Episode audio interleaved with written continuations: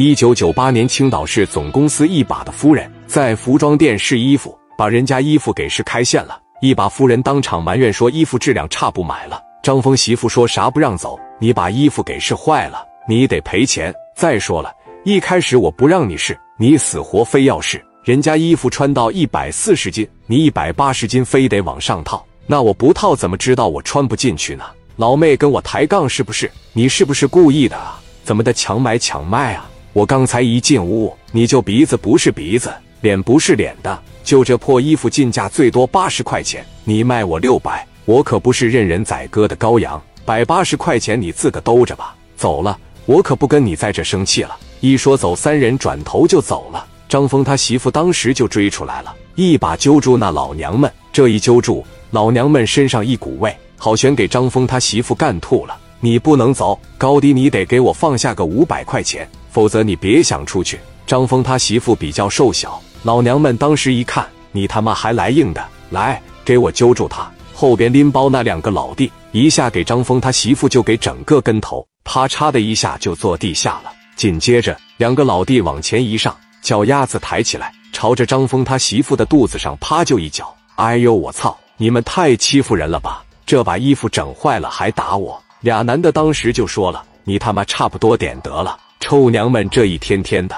我告诉你，你要再拦着不让走，你可别说我打你了。这时候，大老娘们往前一来，捋胳膊挽袖子：“你个臭不要脸的小骚娘们，你他妈的埋汰我胖，操，让你埋汰我！”说着，咔嚓朝脸上啪就给来了一下，给张峰他媳妇就给干这了。你个小妖精，就你长得瘦，啪啪就又给了几个嘴巴子，完事扭头就要走。但是张峰他媳妇那作为大哥的女人就那么好欺负吗？张峰他媳妇在这五个小肚子，当时在这瞅着他，你给我等着！老娘们当时就扬言了：没事，我等着，我就在这上面溜达，有招你就想去。扭头人家这边就走了。老娘们这一句我在上面溜达，可就出事了。张峰他媳妇扶旁边沙发往起一坐，拿着电话当时打给于飞了。电话一拨过去，喂，嫂子，小飞。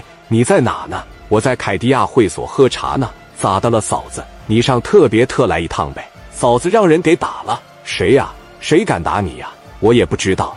一个大胖娘们，然后还有俩拎包的给我打了。他把咱家衣服整坏了，一分钱不给，还打我，踹了我一脚，踢我小肚上子了，还扇了我不知道多少个嘴巴子。有这事？行了，我马上过去。电话一撂下，于飞当时一咬牙，一瞪眼。蹭的一站起来，马上就开始打电话，把凯迪亚会所将近二十个能打的就全叫上了，手里拿着五连发，开着两台白色的本田，后边跟着一个面包车，直接奔着特别特就去了。没过一会，二十号兄弟提了大砍刀就进来了。嫂子，嫂子，是于飞来了。于飞往这一站，好多人在这都喊：“飞哥，飞哥，你来了！嫂子，你没事吧？用不用上医院呢？我没事。”那伙人在哪呢？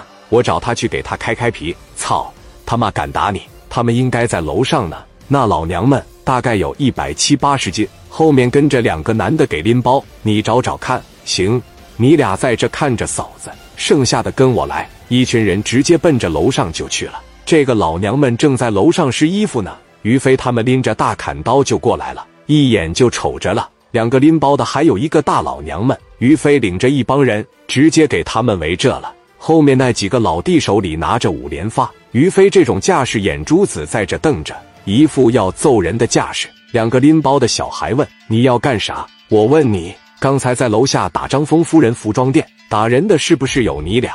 你说的啥呀？我听不懂啊！装傻是吧？来下去给你嫂子扶上来看看，认认是不是他们。要是你们的情况下，今天他妈一个也别想跑。听明白没？坐地他妈挨个给你们开皮呀！靠！俩小兄弟当时上一楼就扶张峰他媳妇找来了。张峰他媳妇一上二楼，小飞就是他们打人的。